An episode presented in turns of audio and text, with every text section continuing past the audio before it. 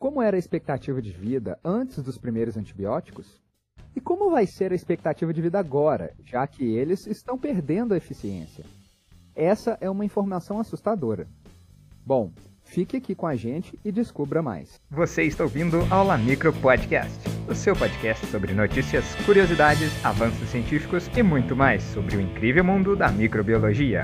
A La Micro Unifenas Divinópolis está com vocês. E lembrem-se, a curiosidade é a porta para o conhecimento. Olá pessoal, aqui é o Robson Souza, coordenador geral da La Micro. Preparados para entender como os trabalhos de Charles Darwin e Alexander Fleming, dois britânicos nascidos com 72 anos de diferença, estão relacionados?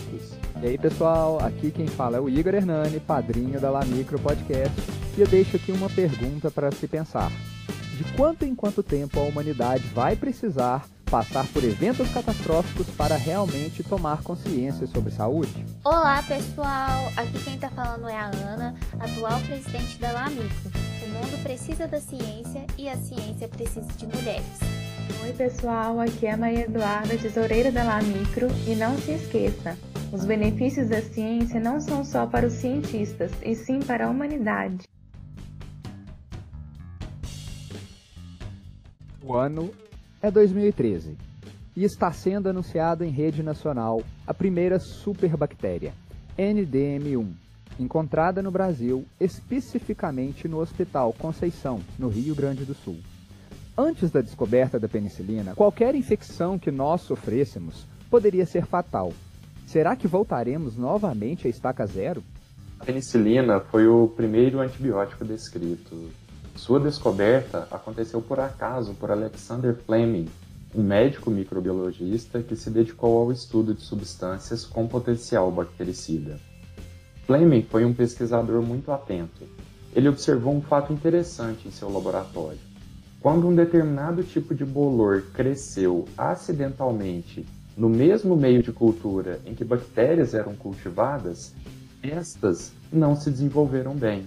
Com isto, ele percebeu que o fungo poderia produzir alguma substância que inibisse o crescimento das bactérias. Trabalhos mais aprofundados o levaram à descoberta deste primeiro antibiótico em 1928. Quando os primeiros antibióticos passaram a ser desenvolvidos e usados de forma terapêutica, houve um aumento da expectativa de vida de forma considerável. Entretanto, como toda novidade, houve um abuso excessivo desses remédios, o que pode ter trazido a essa situação que estamos vivendo hoje. Isso mesmo, pessoal. A maior parte das infecções bacterianas eram tratadas facilmente pelos antibióticos. Porém, vem acontecendo a seleção de microrganismos resistentes a maior parte desses coquetéis disponíveis no mundo hoje. Realmente, gente, a situação é avassaladora. E ficamos com um certo dilema. Porque uma hora as bactérias são essenciais para certas funções, mas outras horas elas nos deixam doentes? É exatamente. Nós temos que ter em mente que são mais de um trilhão de seres de mais de 10 mil espécies diferentes vivendo às nossas custas, seja dentro de nós ou na superfície de nossa pele. Ou seja, né, a maior parte do nosso corpo não é humana e sim desses micro-organismos unicelulares. Deveriam até fazer um filme, né? Onde estão e onde habitam. E já não tem o um filme desse aí, aquele Animais Fantásticos e Onde Habitam? O Lamicro Podcast explica.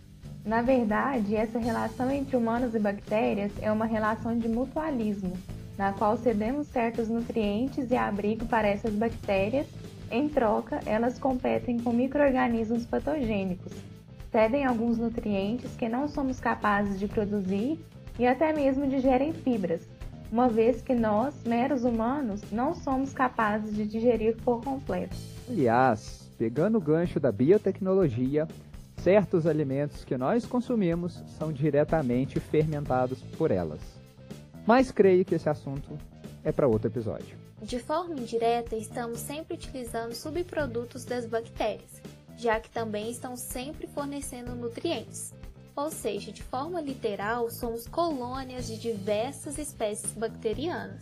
Porém, como nem tudo são flores, existem bactérias patogênicas que podem invadir nosso organismo e, em algumas situações, conseguem vencer nosso sistema de defesa, se proliferar e causar as doenças infecciosas. E você aí deve estar pensando: como nosso organismo vai saber que certa bactéria é patogênica ou é benéfica? E claro, a ciência explica essa dúvida. Na verdade, o nosso corpo não sabe. O organismo em espe específico não sabe diferenciar. Porém, as bactérias patogênicas possuem características específicas que lhe permitem desenvolver as infecções. Algumas linhagens dessa espécie têm um potencial patogênico e quando há um desequilíbrio na microbiota intestinal, ela é capaz de causar infecções nesse local. No nosso corpo, algumas células do sistema imune possuem receptores com capacidade de reconhecer alguns padrões de moléculas que estão presentes nas paredes bacterianas desses microorganismos ruins. E com isso, o nosso organismo desencadeia várias reações celulares, como por exemplo a liberação de citocinas, que irá iniciar uma resposta inflamatória. Nessa ação, há um aumento da quantidade de células de defesa naquele ponto do organismo que está sendo atacado pelos microorganismos, contendo assim a proliferação bacteriana e matando as células invasoras. Certos casos, no entanto, o nosso organismo não consegue combater sozinho essas bactérias. Para essas situações, recorremos ao auxílio dos antibióticos.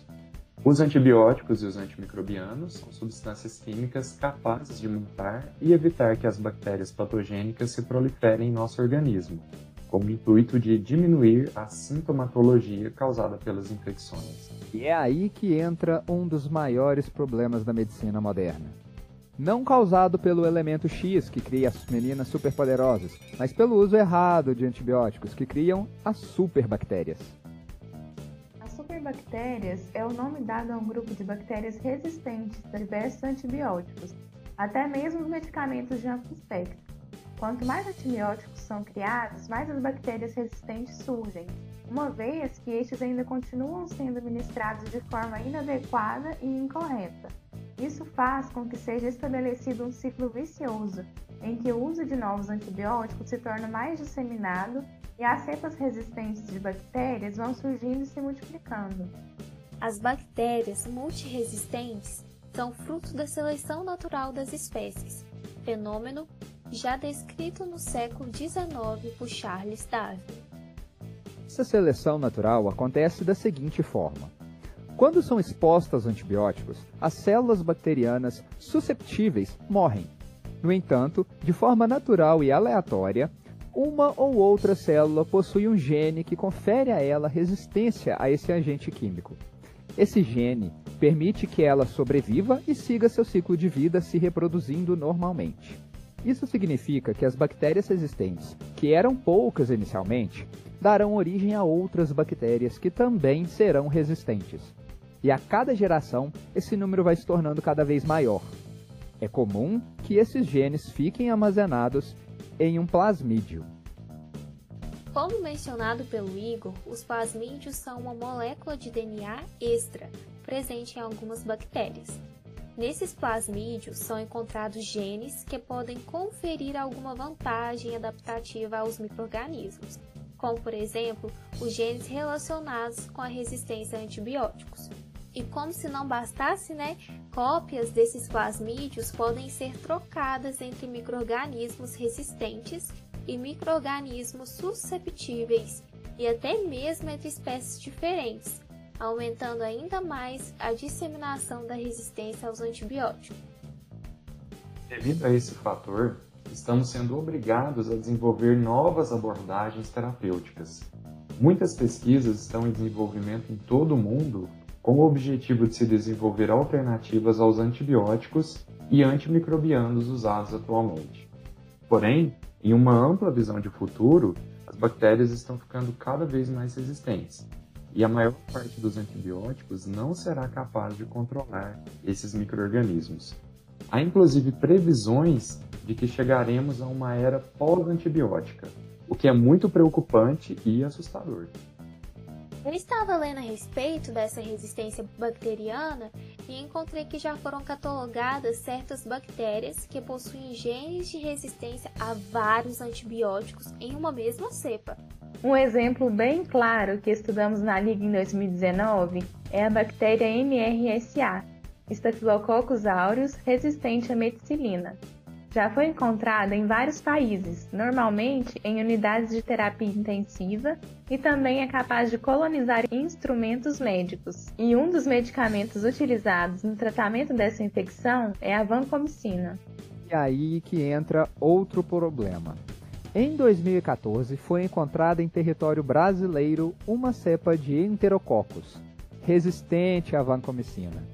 É uma situação que está ficando extremamente preocupante para os sistemas de saúde, não só do Brasil, mas de todo o mundo.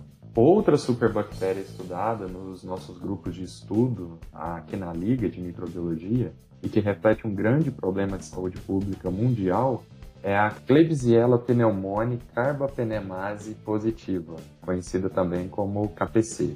Ela produz carbapenemases do grupo A, enzimas responsáveis por inibir a ação dos antibióticos que possuem o anel beta-lactâmico. Isso faz com que as opções de medicamento no tratamento de infecções causadas por essa bactéria sejam diminuídas consideravelmente. Em 2013, foram feitos testes em uma rede de laboratórios na região de Rio Preto, em São Paulo, onde identificaram que 48 amostras positivas para KPC apenas 29 tinham bactérias não suscetíveis a três ou mais classes antimicrobianas. No grupo também foram encontrados diferentes genes de virulência. E a pergunta que não quer calar é: a infecção por KPC tem cura? E a resposta é sim, tem cura.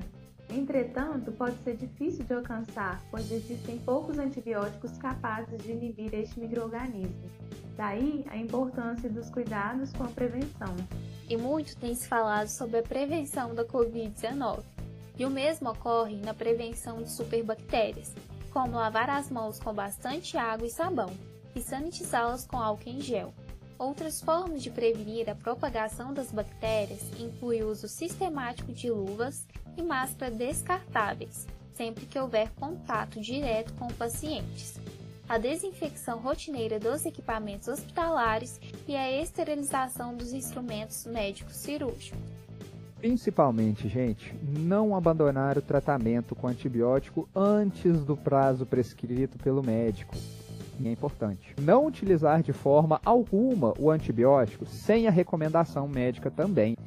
Ainda mais quando a causa da doença é uma infecção viral, pois os antibióticos não têm efeito sobre vírus. Caso nenhuma medida seja tomada, a tendência é que mais e mais bactérias adquiram a resistência, tornando muitas infecções impossíveis de tratar.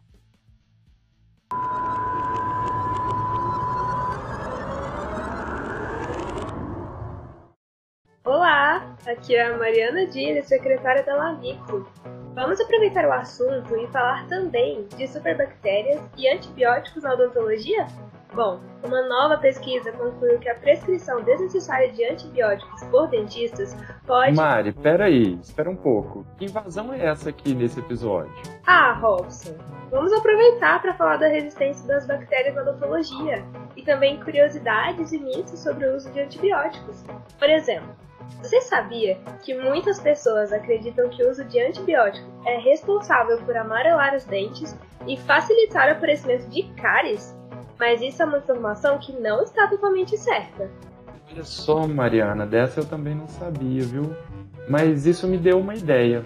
Vamos guardar essas informações e falar delas em um outro episódio? Então, pessoal, enquanto os dois se resolvem aqui, não esqueçam de visitar o nosso perfil no Instagram em arroba Liga de Microbiologia, ouçam nossos outros episódios e lembrem-se, a microbiologia é olhar para os pequenos seres deste nosso grande mundo.